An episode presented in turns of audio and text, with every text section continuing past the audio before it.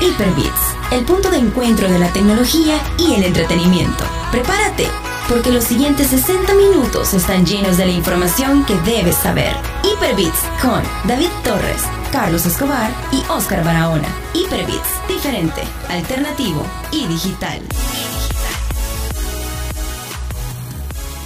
Muy buenas noches amigos de Hyperbits, bienvenidos a una edición más de este su programa favorito por sobre todas las cosas, incluso por sobre las telenovelas que ve Evelyn Álvarez en la plataforma exitosísima mexicana que le hace la absoluta competencia a Netflix y a todas las demás, Blim.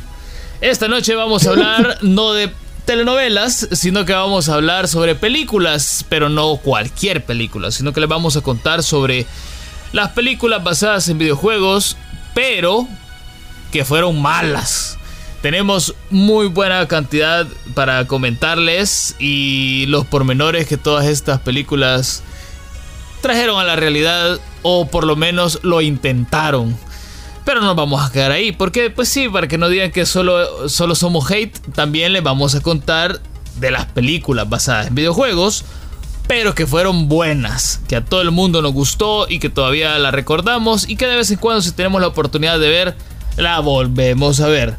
Hay películas que ya nos conocemos hasta los diálogos y no necesariamente son películas animadas, como por ejemplo Tron, que si bien es cierto no es una película del todo basada en un videojuego real, sí está basada en un videojuego ficticio, que después se convirtió en un juego real. Así que digamos que hay un vacío legal ahí, ¿vea? Entonces podría considerarse. Esta noche me acompañan un invitado, un colaborador y el gringo. Así que vamos a empezar por, lo, por el invitado, porque pues sí es el invitado. Claro. Así que, bueno, muy buenas noches. Está con nosotros Tavo, que ya muchos de ustedes lo conocen, ya ha participado, creo que son... Ya, ya es tu tercera vez, vea, Tavo. ¿Cuántas lleva ya? Tercer episodio ya. Así que bueno, bienvenido. ¿Desde dónde nos visitas? Contale a la gente para que, para que sepan los que todavía no te conocen, eh, quién sos, cuál es tu podcast, a dónde lo pueden encontrar y todo ese trip. Claro, claro. Eh, pues me pueden escuchar en Working Gaming, nos pueden encontrar así en cualquier parte. Producimos un podcast semanal y material de reviews acerca de videojuegos, tips, eh, primeras impresiones, etcétera. Tenemos un canal en YouTube y salimos en todos los eh, servicios de podcast que se puedan imaginar que le quepan ahí en su celular, aplicaciones hasta de las chabelas, ahí vamos a estar, ahí nos encuentran. Y, aquí estamos para hablar de las películas terribles, que, en videojuegos es más fácil hallar de esas que de las buenas. La lista, sí, la lista de buenas es corta. Es cierto. Eh, así que ya saben, vayan a seguirlo y escuchen y vean los reviews. Ahí está en YouTube. Hay un montón de videos. Hay, hay de todo. Y además está con nosotros uno de los colaboradores, ya que ya, si, si no lo conocen es porque de plano, ya, váyanse a otro país mejor. Señoras y señores, con ustedes está con nosotros Eduardo Reyes. Buenas noches, ¿qué onda? Eh. Eh. A todos muy buenas noches. Eh, nuevamente, muchas gracias por tenerme aquí. Y pues ahora es un día muy especial porque hablamos, vamos a hablar muchas cosas malas, pero también tal vez algo positivo de las películas de videojuegos. Algo que todos aquí alguna vez en nuestra vida creo que hemos visto una película de algún videojuego. Exactamente. Así que eh, esténse pendientes porque el catálogo, como les decía, viene bien cargadito e interesante. ¿Es o no es así, gringo? Buenas noches.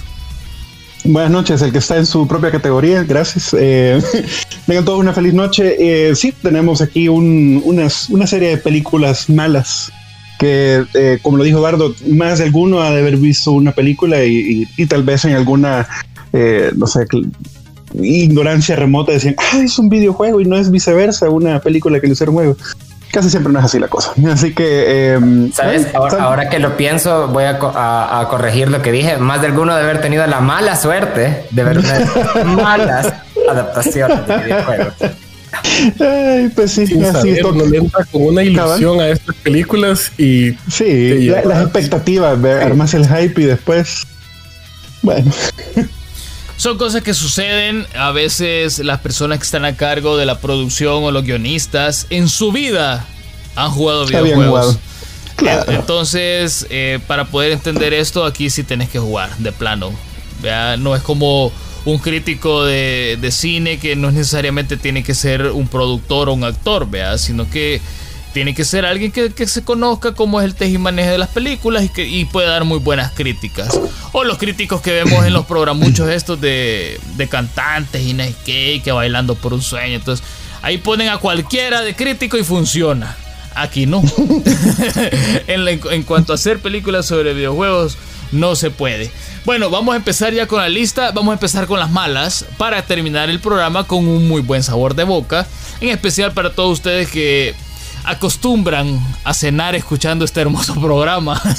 Aunque no lo crean, hay gente que le, gusta hacer eso. Así que, bueno, le cedo la palabra a nuestro invitado. Póngase cómodo. Sí, póngase cómodo y le cedo la palabra a nuestro invitado para que él empiece con su listado de películas malas y nos cuente por qué. Porque aquí lo vamos a, decir por qué, No, no solo vamos a tirar la pedrada, pues, sino que vamos, vamos, vamos a justificar la pedrada. Tavo, ¿cuáles son las películas que nos traíste que consideras que son malas de videojuegos? Mira, vamos a, vamos a tirar dos de las peores para empezar así de un solo. Quitémonos ya las cosas aquí sin pena. La segunda Mortal Kombat, Mortal Kombat Aniquilación, es quizás, es quizás la peor película de videojuegos en mi opinión. Creo que tuvo un presupuesto como de 11 dólares, dos choris. una charamusca. Mira, mira, espérate, voy, a. Y patrocinado por ropa americana.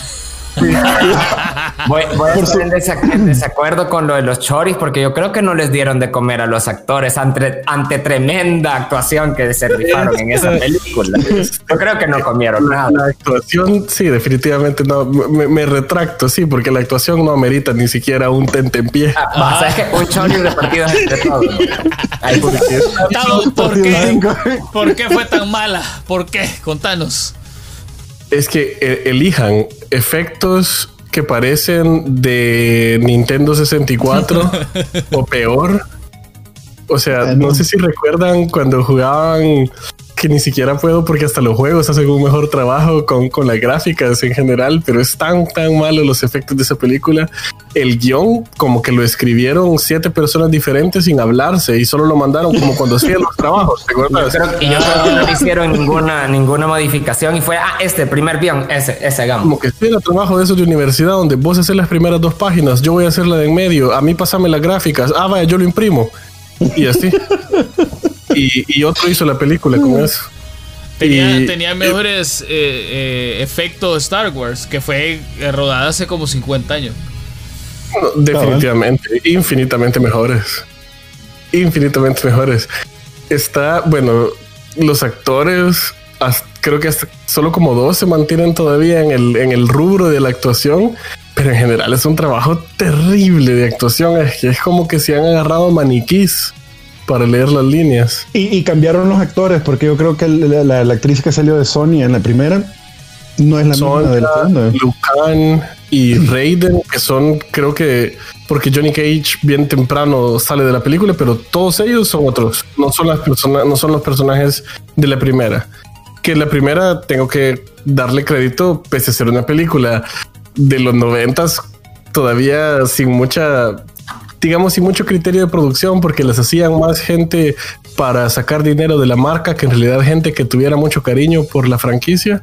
La primera no es una mala película, es vieja y, no ha envejecido muy bien por lo mismo de, lo, de que hemos avanzado tanto con la, con la tecnología. Pero la primera uno la puede ver de principio a fin sin sentir ningún tipo de, de problemas estomacales, diría yo. La segunda es Entonces, esa es la primera ahí para tirar el primer chancletazo. Ajá, ajá.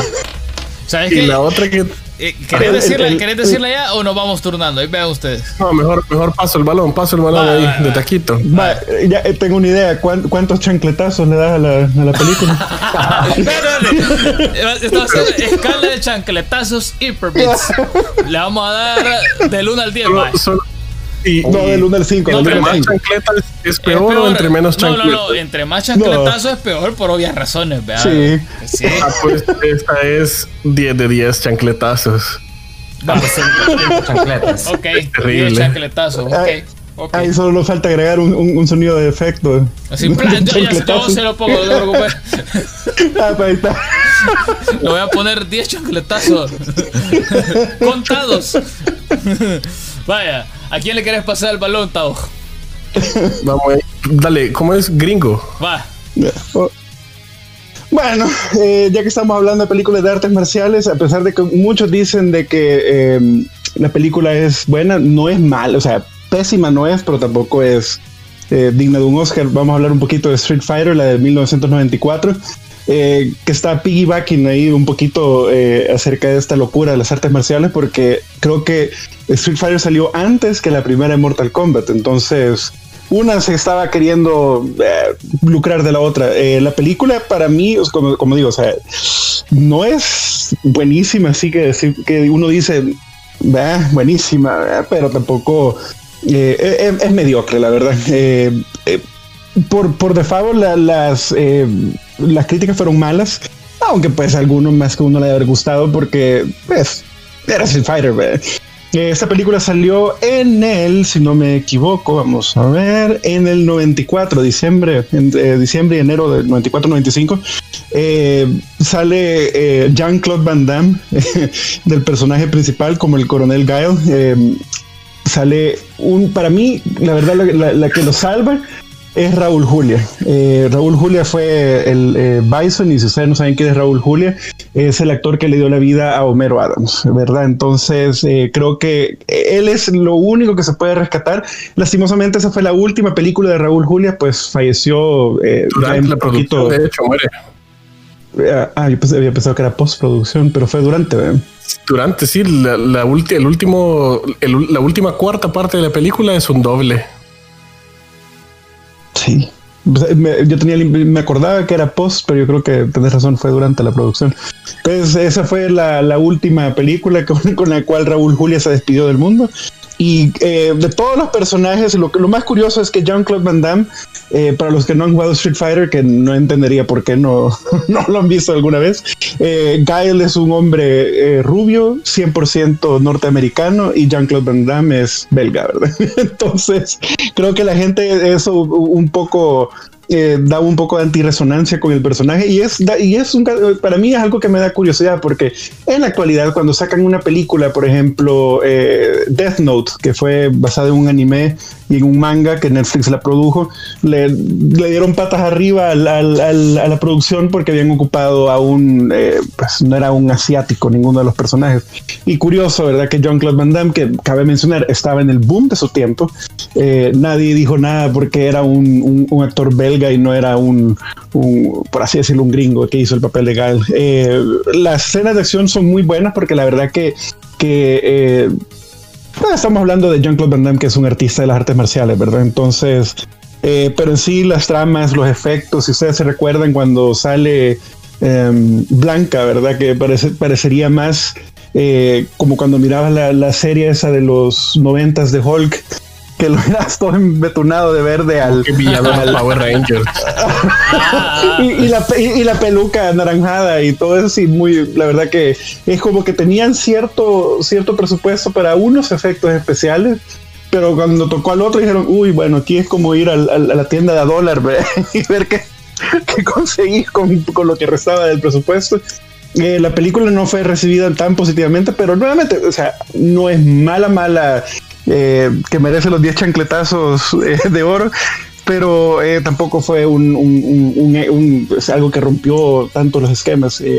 yo le voy a dar cuatro y ¿cuánto, cuánto, cuatro chancletazos y medio. Va, está bien.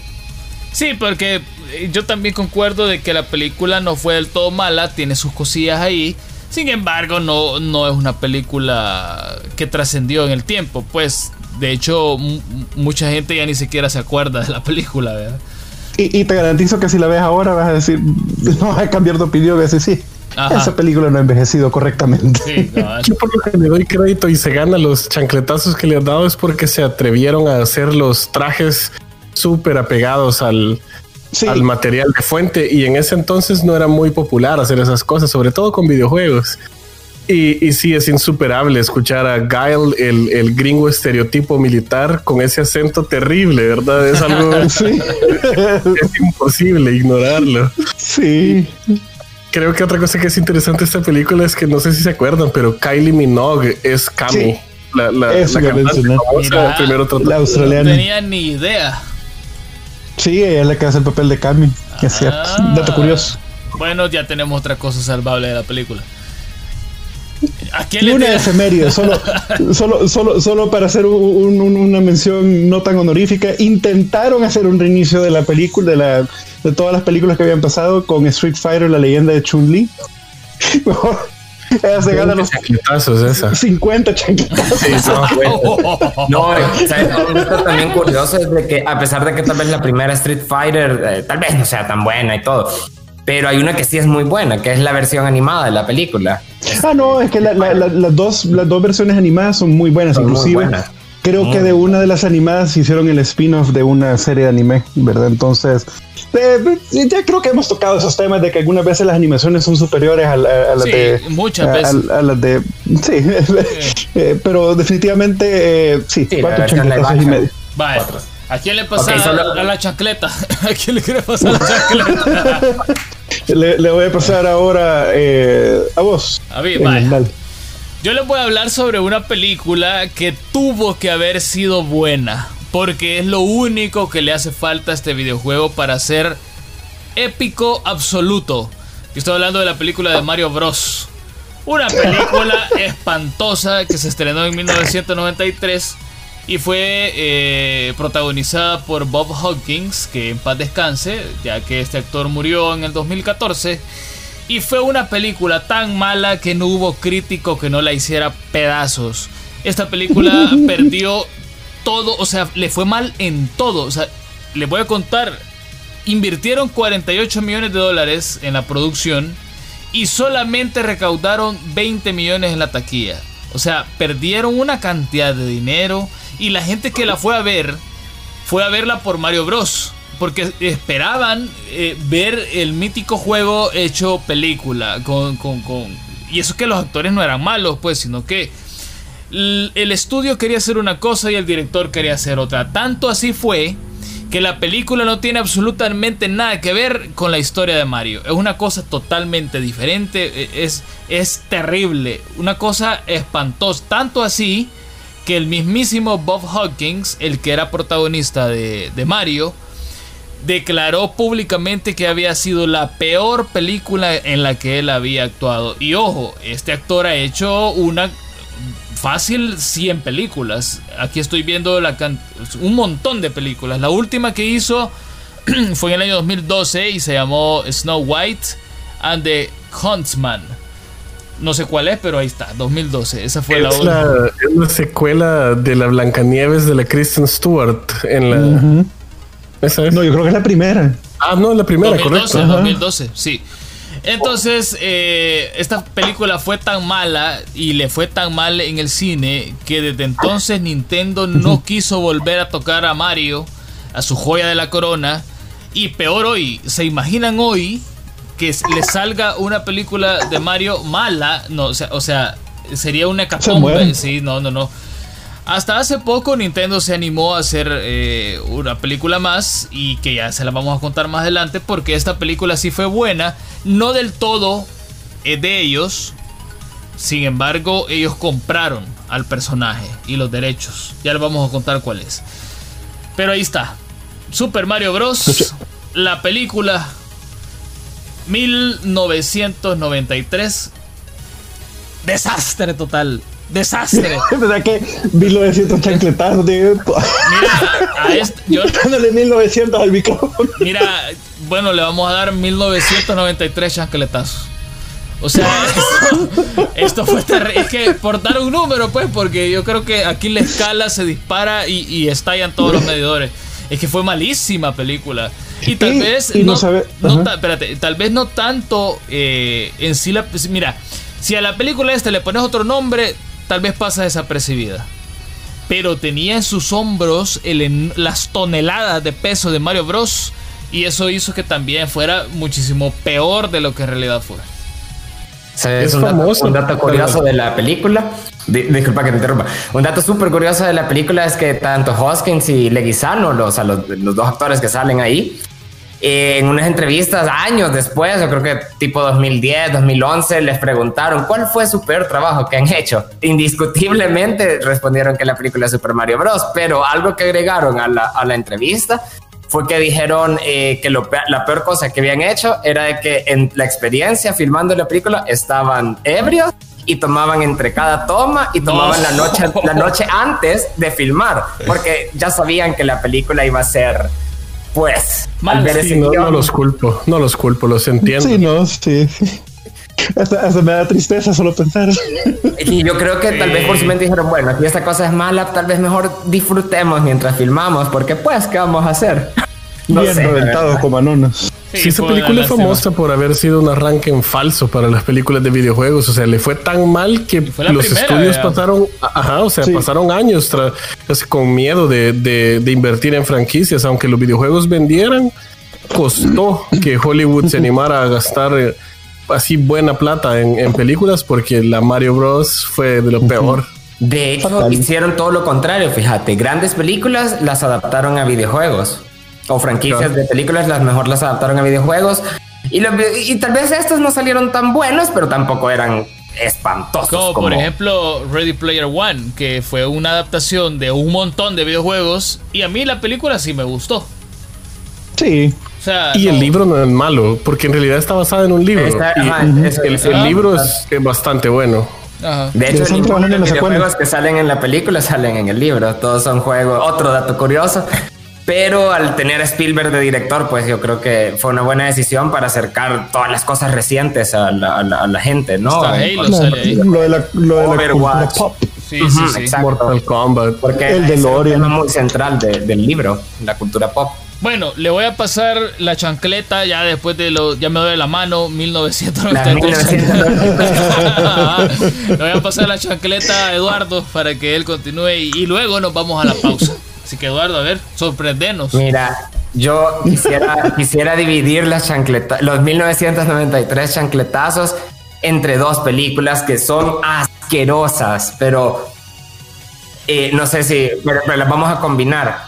Estas son dos películas porque están dirigidas por la misma persona, eh, que es Uwe Boll. Él es un director alemán, eh, espero yo que no me equivoque al decir su nacionalidad.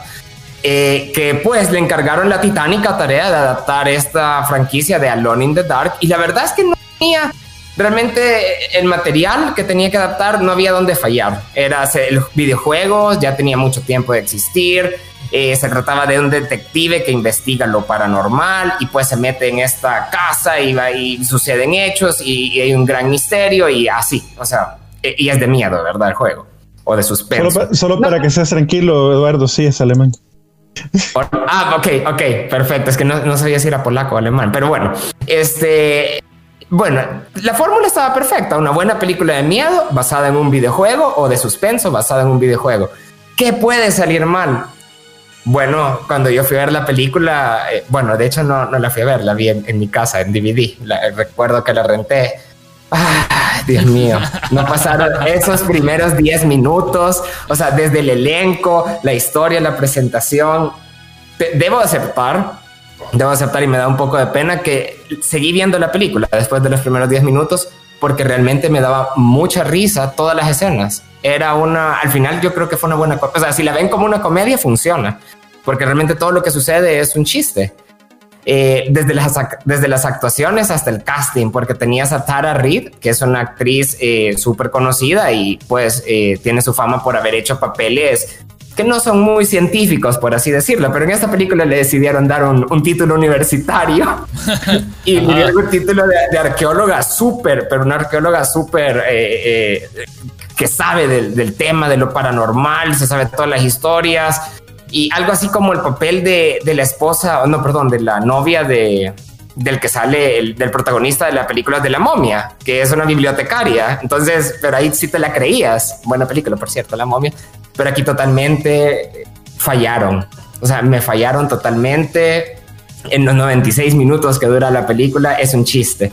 Realmente nadie la quiere recordar porque de hecho retrasaron el video el mismo año, creo era el 2005 iba a salir el quinto juego de Alone in the Dark, pero al ver la desastrosa que fue la película, decidieron retrasar el juego un par de años más porque no querían, querían desligarse de esta película porque realmente sí no, no aportó mucho a la franquicia. Y lo sorprendente es que a pesar de este fracaso, el mismo director ese mismo año le entregaron la tarea de adaptar una franquicia súper, súper conocida de videojuegos de Ubisoft, que es Far Cry, y realmente tampoco tenía dónde meter la pata y la volvió a meter. De hecho, no sé por qué le confiaron esa película si ya sabían que había hecho mal uh, eh, Alone in the Dark. Pero le dieron a Far Cry. Vamos a confiar, ¿verdad? Segundas oportunidades. Un asco total. Pero me gusta, me gusta mucho la escena de apertura. La escena de apertura de la película es, es sí, sí adapta bien lo que pasó en el videojuego. Todo lo que pasa después, no. La, escena, de apertura cuando, cuando aparecen eh, los encabezados de, de las de las productoras que están involucradas en la película. Solo eso tiene bueno.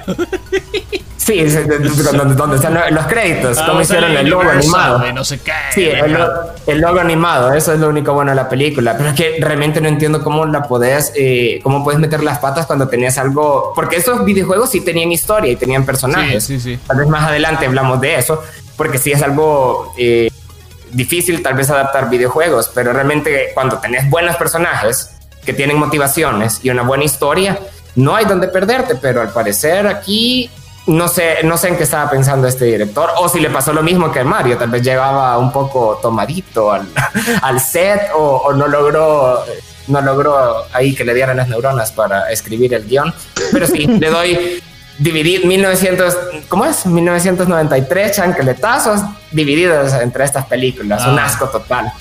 Ah, ok, muy bien. Bueno, nos quedan unos pocos minutos para hacer el corte. Eh, y quiero mencionarles algunas películas que no vamos a tocar ahora, pero probablemente lo vamos otro día. Y estas películas no fueron tan malas, fíjate. Eh, por ejemplo, Warcraft.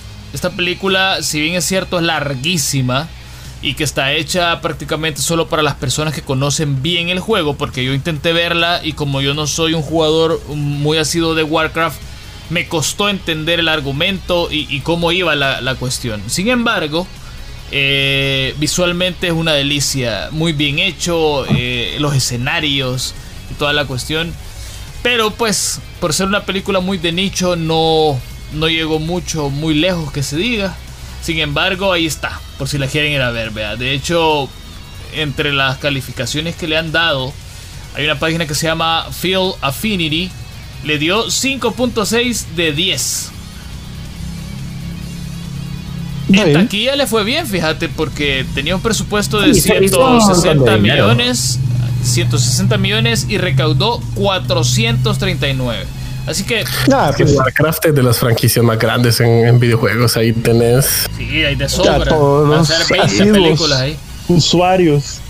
Así que bueno, ahí está. Ajá. Yo también concuerdo que Warcraft, no, a pesar de que tal vez no es un, gran Oscar o una, una, gran película, pero sí, así como tú lo mencionaste, es bien de nicho, porque algunos amigos míos que juegan mucho World of Warcraft, este, sí me comentaron, eh, así como tú, esta película estaba hecha como para personas que ya tienen una, una noción de toda la historia, la gran backstory, el lore del mundo de Warcraft, porque se ahorraron como 100 años de escritura en, el, en, en la película y todos estos hechos que ya habían pasado solo los mencionan y eso es lo que y cuando tú entendés siendo jugador ah están hablando de esa gran guerra que hubo hace miles de años y que no sé qué entonces eh, ahí le sentís un poquito más de sabor a la película ya ya sí ha jugado los, los videojuegos. De hecho yo diría que si ustedes tienen en sus, en sus círculos sociales un amigo que juegue World of Warcraft, en vez de ver la película, le garantizo que se van a divertir más si le piden a ese amigo que él trate de explicarles la película.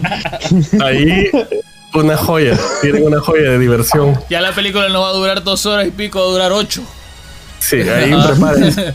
Bueno, no sé qué y la batalla. Con esta película. Se cronológicamente, por favor. No, no, no, no. Mejor veamos The Witcher. Que es, otra, que es otra muy buena película y que también tiene videojuegos. Sin embargo, no, es basada en un videojuego. Vaya, este.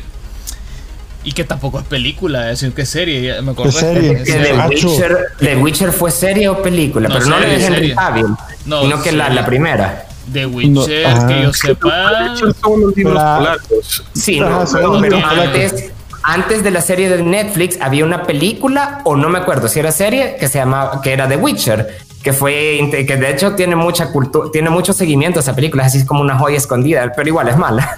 Eso no, no me Eh, acuerdo, fíjate. Pero, pero, pero sí, sí, existe una adaptación antes de que Henry Cavill viniera a salvar aquí el universo de Que por Witcher. cierto, No. ya anunciaron que viene la, la segunda temporada.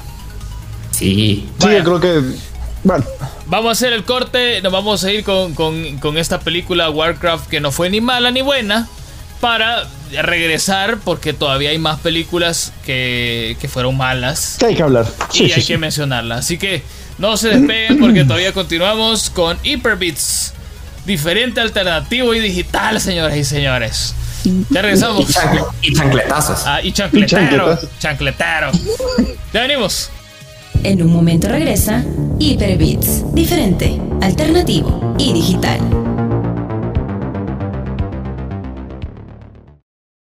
Ya está de regreso Hyperbits, diferente, alternativo y digital.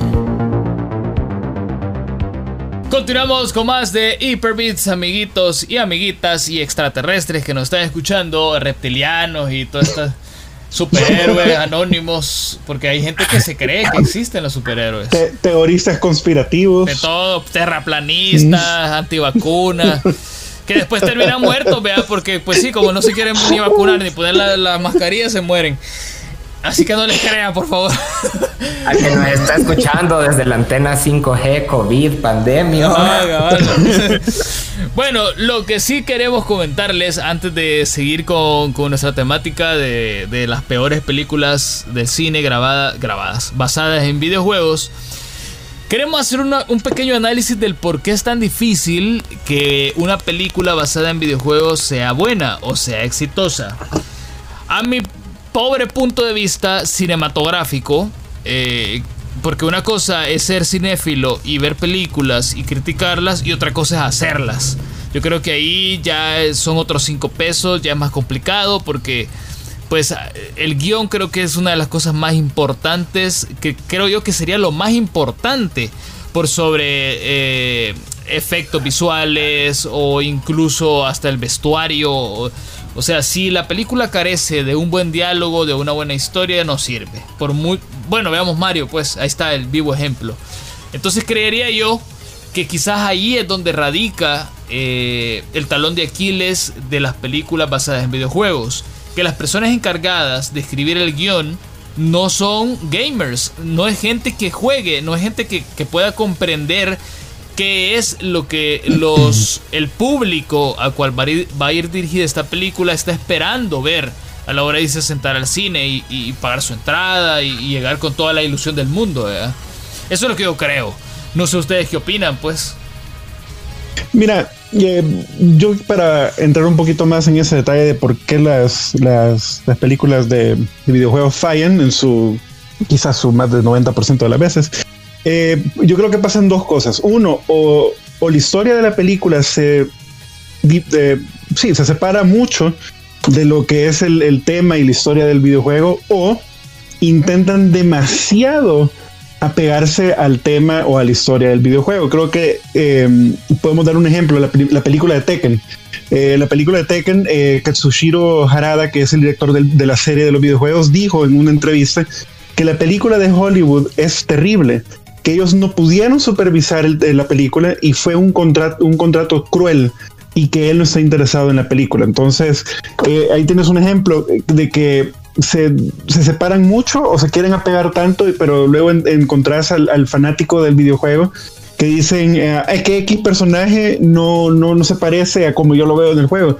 Y resuena un poco lo que yo dije al principio con la película de Street Fighter, que lo que todos hemos eh, dicho aquí presente es el caso de, de Jean-Claude Van Damme haciendo el papel de un, de un norteamericano. Y su, su acento forzado por querer sonar norteamericano es horrible.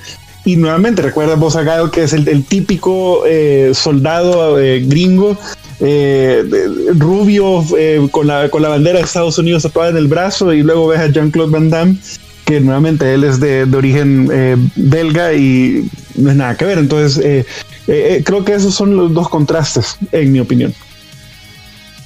También yo creo que hay demasiadas manos cuando, cuando te pones a tratar de hacer una, una de estas películas, tenés a los estudios gigantes de Hollywood y encima de eso le metes a los estudios gigantes que, que desarrollan los juegos y encima la visión del director y el guionista y la gente que hace la película y cuando venís a darte cuenta ya ya está demasiado comprometida la, la, la visión. Yo de hecho, a mí me parece sorprendente que hayan logrado hacer películas de libros, por ejemplo, que sean muy buenas, porque siento que es la misma situación, quizás porque en el libro hay menos, hay menos complicaciones, diría yo, pero demasiadas manos siento yo que se meten a la hora de hacer una película de un videojuego y al final termina siendo un poquito de la visión de todos y por eso no, no es nada concreto nunca.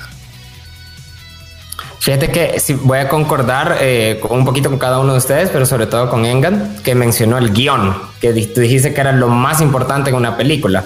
Y bueno, pues sin duda, porque eh, aunque tengas presupuesto para efectos visuales, para vestuario y todo, si el guion es malo, la película termina siendo mala. No importa qué tanto efecto visual tengas, qué tanto vestuario bonito tengas, termina siendo mala. Entonces, yo creo que algo que los videojuegos o las películas de videojuegos ah, muchas veces no terminan de entender es de que para adaptar un videojuego es necesario, bueno, tal vez haberlo jugado antes o entender muy bien al, personaje, porque muchas veces resulta difícil adaptar algo que los videojuegos eh, retratan, es de que tú haces tu personaje o tú haces la historia, pero lo jugás, o sea, lo haces. En cambio, pasar eso a cine donde tú tenés que demostrar por qué un personaje o una historia tiene estos momentos reflexivos o el personaje tiene esta característica o esta personalidad, lo tenés que ver.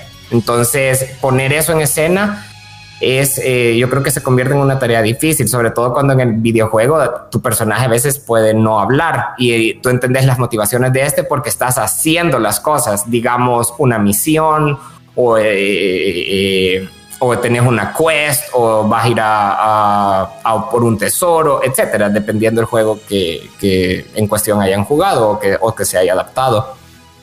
Pero eso es, yo creo que esa es la, gran como que eh, interrogante todavía que se tienen, cómo adaptar personalidades complejas y carácter, eh, eh, los personajes, su carácter, pasarlos a, película. Porque imagínate, un personaje legendario como Link en The Legend of Zelda, que eso a mí uno de mis juegos favoritos, ni siquiera hablan. Y, y, la decisión de que no hablen es porque pues tú estás haciendo la historia. Entonces tú, te metes en la piel de Link y te das cuenta de sus motivaciones y te das cuenta de cómo es la actitud del personaje porque estás realizando la acción de, ir a salvar pues a, a, la princesa o, de irte a esta misión y todo eso. Entonces ahí le vas metiendo su personalidad. Pero cuando ya tratas de adaptar eso, si lo adaptaran, creo que sí este, tendrían que agarrarse de otros mecanismos o otras eh, fórmulas para poder llevar bien la personalidad de este personaje a, una película. Y es lo que creo que ahí todavía se están dando duros y cómo, cómo adaptar el personaje en una forma que honra la versión del juego, sin tener un personaje unidimensional que ni siquiera hable, pues. Ojalá que jamás adapten Zelda al cine. Sí, yo también, eso, eso iba a decir, fíjate, eso iba a decir. Sí, mi, intromisión es corta, pero. Sí, te, apoyo totalmente. Sí. Bueno, vamos a seguir con los chancletazos y le, vamos a dar, bueno, que siga, que siga Tavo. Pero antes quiero hacerte una breve, introducción porque ya sé cuál es la película que vas a hablar. El videojuego en el que está basado esta película es un juego de culto de los first person shooters un juego que ya tiene muchos años de existir. De hecho, en la historia tiene un lugar muy pero muy importante en cuanto a los juegos de shooter y multiplayer se refieren. ¿Por qué? Porque ellos fueron los primeros que se atrevieron a hacer un juego shooter y multiplayer hace muchísimos años. O sea, ni siquiera existía Windows 95. con eso les digo todo cuando esto sucedió. Eh, el juego fue muy bueno, sigue siendo bueno. Han aparecido varias ediciones del mismo y ha sido uno mejor que el otro siempre. O sea, una cosa espectacular. uno de los que tenés que tener en tu biblioteca de videojuegos y que tenés que jugar. Porque es buenísimo, o sea, es muy entretenido, es complejo, la historia es bien interesante, eh, la atmósfera eh, que, que se lleva ahí. Y todo esto no ocurrió en la película. Tavo, ¿de cuál juego estoy hablando y de cuál película estoy hablando? Pues lamentablemente estamos hablando de Doom. El, el sí, el, el, juego de first person shooter, quizás de los más famosos, ¿verdad? De los que estableció la, la tendencia. Y de hecho, ahorita, los últimos años, ha tenido dos muy buenos remakes con Doom y Doom Eternal. Entonces, si lo querés ver del lado de juegos, genial. Pero la película esta en la que sale la, The, Rock, Dwayne Johnson y Carl Urban, creo que es el, el, otro actor principal, es una...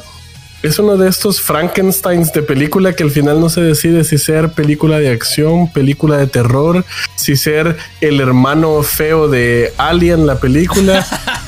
No, no aterrizan en ninguna cosa y al final es algo no sé, en realidad yo creo que lo único... Y eso que no has visto la última película de Doom. Ah, porque hay una nueva que hicieron el año pasado. Hay varias, hay varias películas. Y, y que está aún peor, dicen. Sí. Hay varias películas de Doom, pero la que, la que estás hablando vos, Tavo, creo yo que fue la más popular de todas. La más recordada, pues sí. Esa tuvo, o sea, salió en cines y, y la, la, tuvo, recibió un montón de cobertura mediática, etcétera, pero la película en general es muy mala. Creo que solo rescato que la gente que la hizo hizo de verdad un esfuerzo genuino de tratar de poner en la película un par de los de los enemigos eh, que son muy muy parte de la serie que son digamos los, los, las criaturas que uno identifica con, con los enemigos que aparecen en el videojuego pero más allá de eso está completamente por todos lados hay un pedazo en esta película y ni siquiera que no tiene ningún sentido. O sea, el director decide poner la cámara como que si fuera el first person shooter. Sí, esa es la escena que yo creo que todos recordamos de esa película, nefasta. Es horrible porque hasta le dispara. Yo siento que como que si son los enemigos, como que si son zombies, ya dejan de ser realmente las criaturas, como que si es Resident Evil o parece la, la variedad de criaturas que hay en la cantina de Star Wars que hay un hombre lobo, un diablo, un alien. Han metido de todo ahí, todos los trajes que seguro tenían en el set. Vaya, pónganle uno, pónganle otro. Es, es terrible esta película también. Otro intento fallido de, hacer que una franquicia de videojuegos saliera ahí. Y sí, se van, se cometen un montón, un montón de errores no tiene sentido, está mal escrita y además los personajes son bueno, eran otros tiempos y otros años. Malísimo. y, tenía un buen elenco, o sea, considerando que tenías, bueno, Dwayne Johnson, que ahora sí se ha hecho una carrera como películas de acción, comedia, la Rosamund Pike, que venía de ser chica Bond, el Carl Urban, que pues ha hecho la película de Dread y ahorita tiene su serie de, The, Boys en Amazon. Sí, la verdad es que, eh, olvidadiza, cuántas chancletazos. Y está en Netflix. por si la quieren ver. no, lo recomendamos, no lo pero bajo su propio riesgo. No ah. recomendaría que se metan a Netflix y le den que no le gusta para que no le recomiende. Para que la quiten. Para que la quiten. Ajá. esa, película. Esta se lleva también fácil, fácil. unos chancletazos. Ocho, unos ocho de diez chancletazos. Le doy dos, dos puntos. Le doy solo porque hay un par de monstruos ahí que valen la pena, pero y, sale la, la, BFG, el arma. Ah, sí. Eh, el arma como emblemática. Sí. el arma emblemática. Entonces ahí se lleva los puntos. Más allá de eso, evítela. Corra en la dirección opuesta de esa película. Échale alcohol corre, Échale amonio. Préndale fuego para que no se reproduzca. Sí, sí. Vaya. Eh, gringo, seguimos. ¿Cuál otra?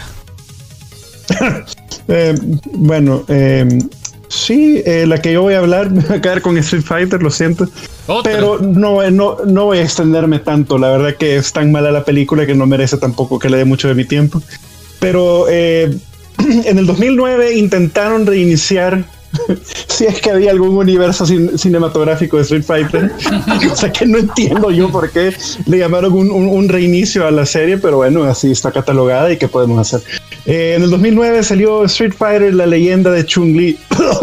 Lo siento. Eh, tenía de protagonista a Kristen Crook, que si ustedes la, eh, reconocerían como Lana Lang en la serie de Smallville, que hasta aquí de series deberíamos hacer la próxima. Entonces, em, la película fue malísima. La verdad que salió en el, nuevamente en, febrero 27 del 2009 y se llevó lo peor de lo peor. O sea, puro ripio de parte de todas las críticas. Eh, por, decirlo así un poco, un poco suave, ¿verdad? Ah. Eh, eh, para todo público. sí, la película fue recibida muy, muy, muy mala y la verdad es que superó en lo malo, ¿verdad? A, las, eh, a la película original que salió en el 94. El presupuesto de la película fue de 18 millones de dólares y se logró eh, capturar de, retorno en, la, en las taquillas 12.8 millones aproximadamente.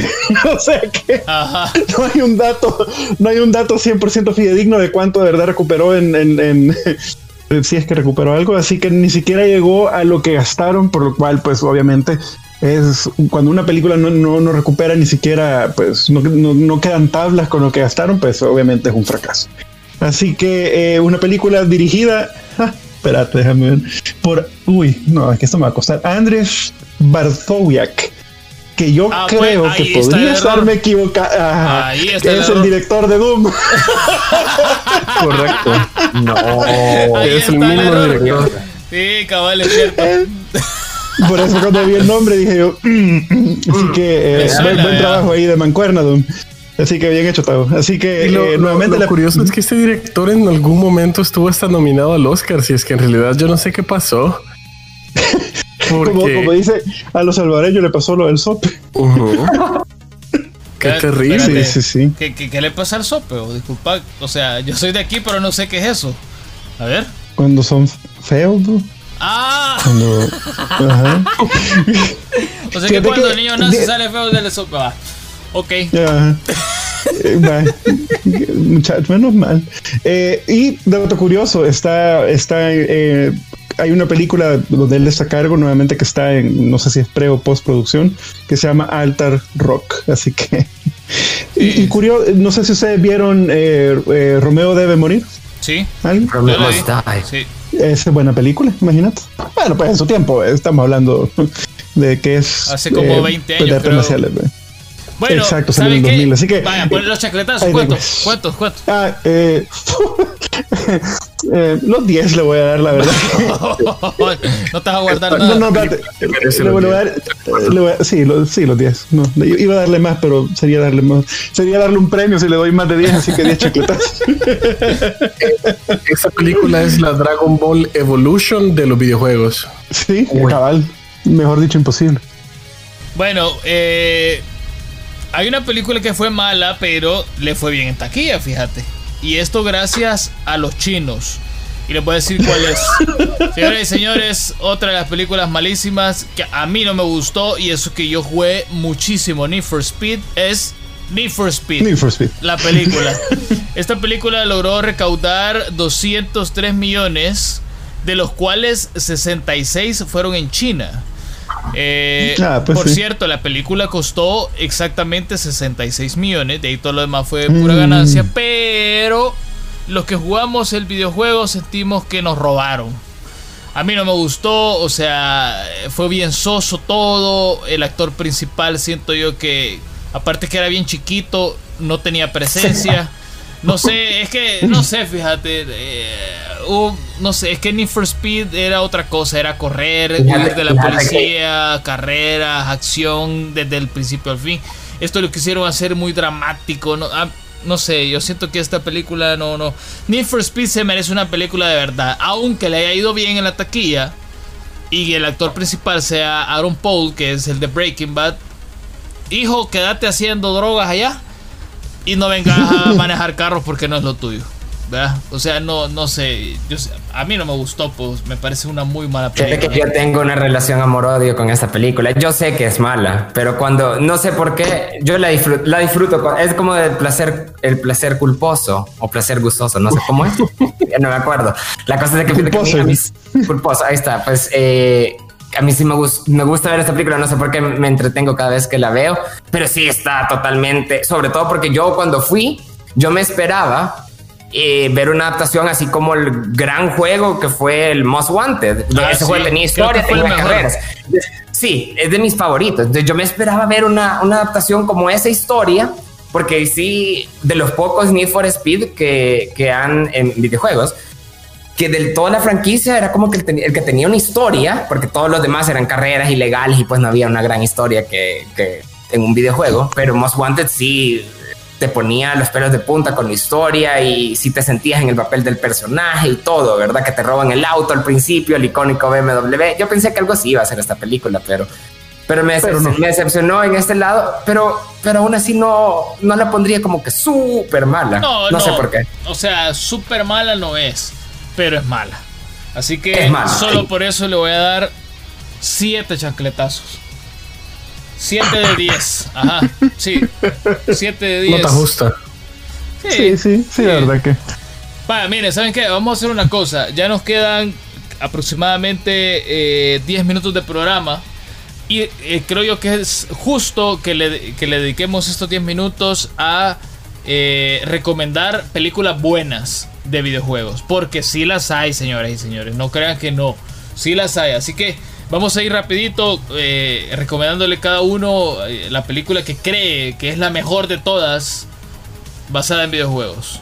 Eduardo, empezamos con vos si crees. A ver, fíjate que yo sí recomendar una película basada en videojuegos que a mí me personalmente le pongo buena nota eh, o una nota favorable es Assassin's Creed. Yo, una de mis franquicias favoritas de videojuegos es Assassin's Creed. Y al ver la película realmente sí me sentí transportado al, al mundo del videojuego y todo eso pero creo que la disfruté un poco más que la, eh, que la mayoría de personas porque pues tengo el background de que he jugado los videojuegos.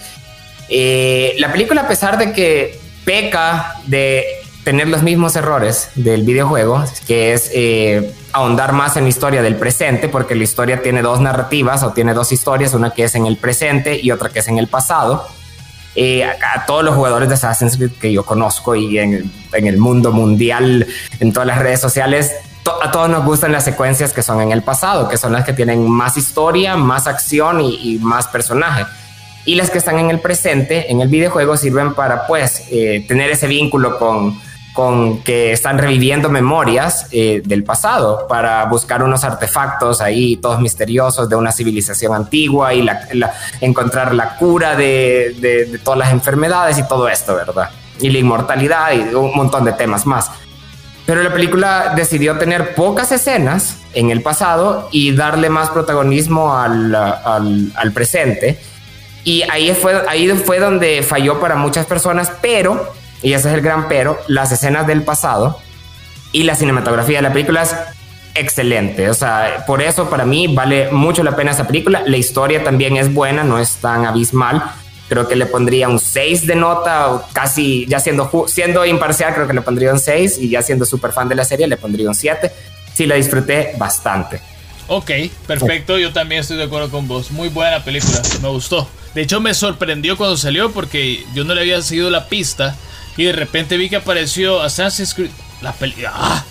Y fíjate que algo tal vez extra, que agrego así súper rápido, es que me gustó el hecho de que no estuviera inspirada o basada en algún videojuego. Y es ahí donde tal vez tenía eh, donde ganar, pues donde tenía el terreno limpio para hacer una buena película. Bueno, que sí fue buena película.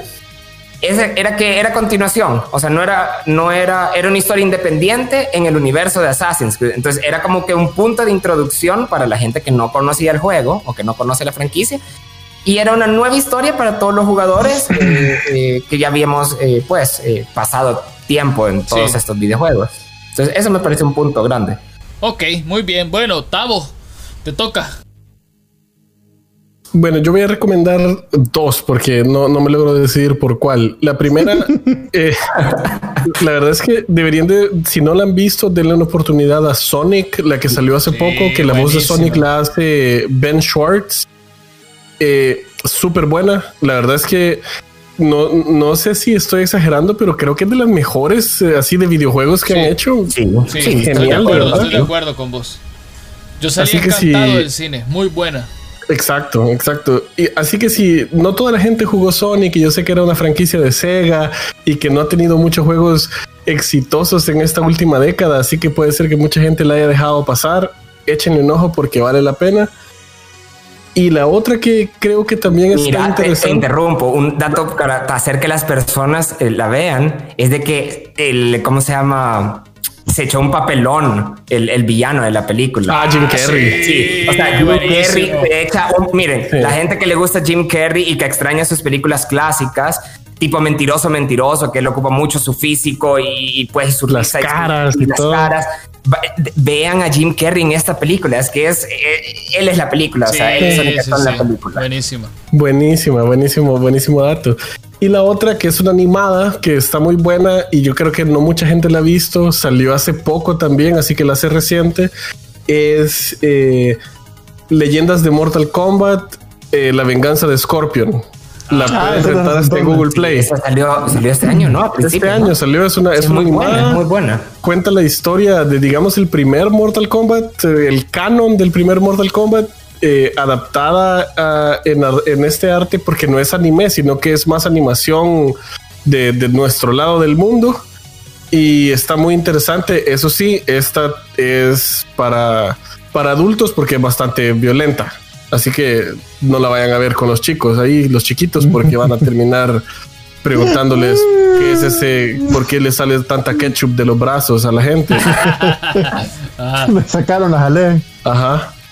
Ok, muy bien, gracias, Tavo, por tus recomendaciones. Va, gringo, yo voy el último, va. Gringo, te toca. Va, voy a intentar condensar mis dos eh, recomendaciones no es un éxito de taquilla, pero El Príncipe de Persia, Las Arenas del Tiempo. Eh, no, no ofrece mucho en. Sí, no, exacto, eso iba a decir. Que no ofrece mucho en sustancia de lo que uno sabe, ¿verdad? El Príncipe de Persia. Que por favor, Ubisoft un juego sería bueno. Eh, sí, por pero que la verdad eh, tiene buenas escenas de acción. Protagonizada por Jake Gyllenhaal, Gemma Arterton y Ben Kingsley y Alfred Molina. Esta película salió en el 2010 es muy buena, entretenida. Así que Fíjate que me gustó mucho la dinámica entre el príncipe y la, y la Gemma Arterton, esa, la que sale en la película. Hacen buena química. Eh, igual que en el videojuego, eso me gustó mucho. Y por último, eh, así rapidito, la película, la primera película que salió de Final Fantasy en el 2001, Los Espíritus, bueno, The Spirits Within se llama en inglés. Eh, la película en ese entonces, en el 2001, eh, ofrece una animación en base a computadora muy buena. Mira, mira, mira. Aunque la historia es un poco... Pues, mira, si estuviéramos en los 2000 y tuviéramos que ir a Blockbuster a alquilar esa película, cuando usted llegue diga, deme Final Fantasy, la de los espíritus. Esa. Ah. es, que, es, que, el nombre en español sí no me lo Y me agrega unas palomitas también con mantequilla. Ah, y, te bajas una Coca-Cola, cabrón. Ah, pues la película es muy buena y ofrece buenas animaciones, aunque la historia es un poco. Eh, no, no, no lenta, pero o sea, no, no da tanta emoción. Pero contaba con eh, pues las voces de Alec Baldwin, Ming Na Wen, Bing Rames y Steve Buscemi. Solo ah, quiero agregar que yo creo que el algoritmo de Google trabajó en Blockbuster cuando era joven porque me entendió cuando puse Final Fantasy, la de los espíritus, cabalito, me tiró eso. ok, ok, muy bien. Vaya, y yo voy a terminar con dos películas también. Y, y estas, bueno, hay algunas que no fueron tan buenas, pero creo yo que, que, porque son varias películas las que se hicieron de este videojuego, pero creo yo que si agarramos todas las películas y las vemos así de manera eh, general, son buenas. Al final, son buenas. Y estoy hablando de Tomb Raider, de Lara Croft. son películas bien interesantes, súper entretenidas, muy al estilo Indiana Jones, de esto de andar eh, resolviendo acertijos, buscando tesoros, obviamente por el nombre, ¿no? Tenés que meterte en tumbas antiguas de personajes míticos, algunos que basados en personajes reales, otros que son inventados, pero es súper chiva las películas. Eh, más que todo porque guardan mucho la esencia del juego, que, es precisamente eso de andar en la exploración, ¿no? Y, y, llegando a lugares así antiguos, en la selva y toda esta cuestión. Así que les quiero recomendar Tomb Raider. Son muy buenas películas. Las últimas me gustaron bastante. Eh, la actriz que aparece aquí, eh, que no me acuerdo cómo se llama, Alicia. Alicia. Vikander. Eh, ajá. Hace muy buen su, su papel. Actúa bien chivo. Me gustó bastante. Y la otra, que esta película fue de las que le hablé al inicio. Que si bien es cierto, no es una película basada en un videojuego real porque sí es basado en un videojuego ficticio que después sí fue real. Estoy hablando de Tron. Tron para mí es la película, la mejor de las mejores de todas las películas habidas y que van a ver. Ya dijeron que van a sacar otra de Tron, pero no sé si va a ser tan buena como estas dos últimas. Eh, bueno, como estas dos que existen. Porque la primera Tron fue ya en los 80, o sea, y la vi, me gustó bastante. Pero Tron Legacy para mí fue una obra maestra. Una película soundtrack. donde uh. aparece Daft Punk con, ajá, con el soundtrack, eh, la forma en que está hecha, el ambiente que se vive ahí. O sea, yo creo que todas las personas que de alguna manera hemos crecido jugando videojuegos, vemos el mundo de Tron y es como nos gustaría un videojuego donde poder estar nosotros ahí exactamente así como ocurre en Tron, que de eso se trata, ¿no? De que eh, Flynn, que aparece ahí, es el, uno de los eh, protagonistas principales, vive en ese mundo, está ahí. Y el creador del juego también se inventó una máquina para poder entrar al juego, a la computadora, estar ahí y, y ser bits y vivir ahí. O sea, es una cosa espectacular. Vayan a verla, yo se la recomiendo muchísimo. Dura un poquito más de dos horas, pero es. Bueno, la he visto como siete veces, va. Soy bien fanboy de esa película, muchísimo más de cualquiera de Batman, aunque no lo crean. Y me gustó bastante. Está muy bien hecha. De hecho, eh, desde que salió este Tron Legacy he estado esperando una nueva entrega porque la historia todavía daba para más. Loco, sale es que vayan a verla, ya no lo puedo decir más porque si no se la, voy a, contar. se la voy a contar. Y no quiero contarles la película porque creo yo que hay mucho, hay mucho por, descubrir ahí. Y con esto nos vamos. Aquí terminamos. Sí, porque, o sea. Ah, y como dato curioso, rápido. El actor principal, Kevin Flynn, Jeff Bridge, aparece tanto en la película original, en la 1, como en Tron Legacy. Obviamente ya está viejito, pero sale. Y eso se agradeció mucho, porque pues le dio un toque bastante agradable a la, película. Así que es, es un dato curioso ahí que les quería dejar. Y ya. No más. Vamos. Estamos. Muchas gracias, Tavo, por fueron nuestras selecciones. Hoy no tuvimos recomendaciones de series o películas, sino que recomendaciones de películas de videojuegos. Así que es correcto. Esperemos que las disfruten. Si deciden ver las buenas, las buenas. Y si, quieren ver las malas también, o sea, pues sí, vayan a verla de todos modos. Y, compartan los chancletazos. y mira, o sea, en Tron Legacy aparece la Olivia Wilde, o sea. ¿Qué más puedes pedir? Y, el look que tiene ahí es espectacular. Bueno. Se viene la tercera, se viene la tercera. está todavía en, negociaciones. Así que es de ver. Yo quisiera una continuación porque ellos, eh, ajá. Bueno, para no hablar de la película, pero sí da para más el, final. Bueno, Tavo, muchas gracias por habernos acompañado. Ya saben, vayan a, seguir a Tavo en su trabajo que tiene bastantes cositas que ofrecerles. Eh, Working Gaming se llama eh, el concepto que él maneja de podcast, tu canal de YouTube eh, tenés eh, recomendaciones de videojuegos, análisis y toda la cuestión para que se vayan a dar el vueltín. Tavo experto en PlayStation. Aunque usted no lo crea, invitamos aquí a un experto en PlayStation, aunque odiemos pero Tavo es una muy buena persona y, y, sabe muy bien analizar las cuestiones. No es fanboy, va. Ahí lo resumimos. Gracias, gracias. Ahí estamos a la orden. Un gustazo siempre. Y hablar de videojuegos, pues, ¿quién, quién le puede decir que no a una plática de videojuegos? Sí, es súper entretenido. Es súper entretenido. Eduardo, ya sabes, vea, como siempre ahí eh, al pendiente del programa, te agradecemos un montón y, gracias por haberse, haberte buscado ahí las películas. No, muchas gracias a ustedes. Bueno, al próximo programa. ¿Por qué no hablamos de series el otro programa, así como dijo el gringo? ¿Qué les parece si repetimos la mancuerna? Eh, los cuatro estamos aquí y hablamos de series malas y series buenas. Y series buenas. Upa, se va a poner polémico. Desde ya lo predigo. Qué, bien que está, tenemos que haber una semana para, para hacer el estudio. Ah, vaya. Ah, pues ya saben, señores y señores. El próximo Hyperbits vamos a hablar sobre series buenas y series malas. Para que estén pendientes de los chancletazos que se van a venir el otro lunes. Gringo, muchas gracias por asistir también. No, hombre, ya saben, pasen feliz noche, cuídense, manténganse seguros no salgan si no es necesario y el próximo lunes a las 7 estamos aquí en Hyperbits. Así es, y le mandamos un saludo al Teca, que esperamos que ya se, se, nos incorpore el otro lunes, a ver si, si es posible. Está bien, o sea, lo que pasa es que estaba bien ocupado en su trabajo, no ha chocado, ni, ni, le han cortado una mano, no, no, él está, está íntegro. O sea, está bien, está algo ocupadito. Está bien ocupado en el eh, trabajo, pero pues sí, tiene que comer, pues.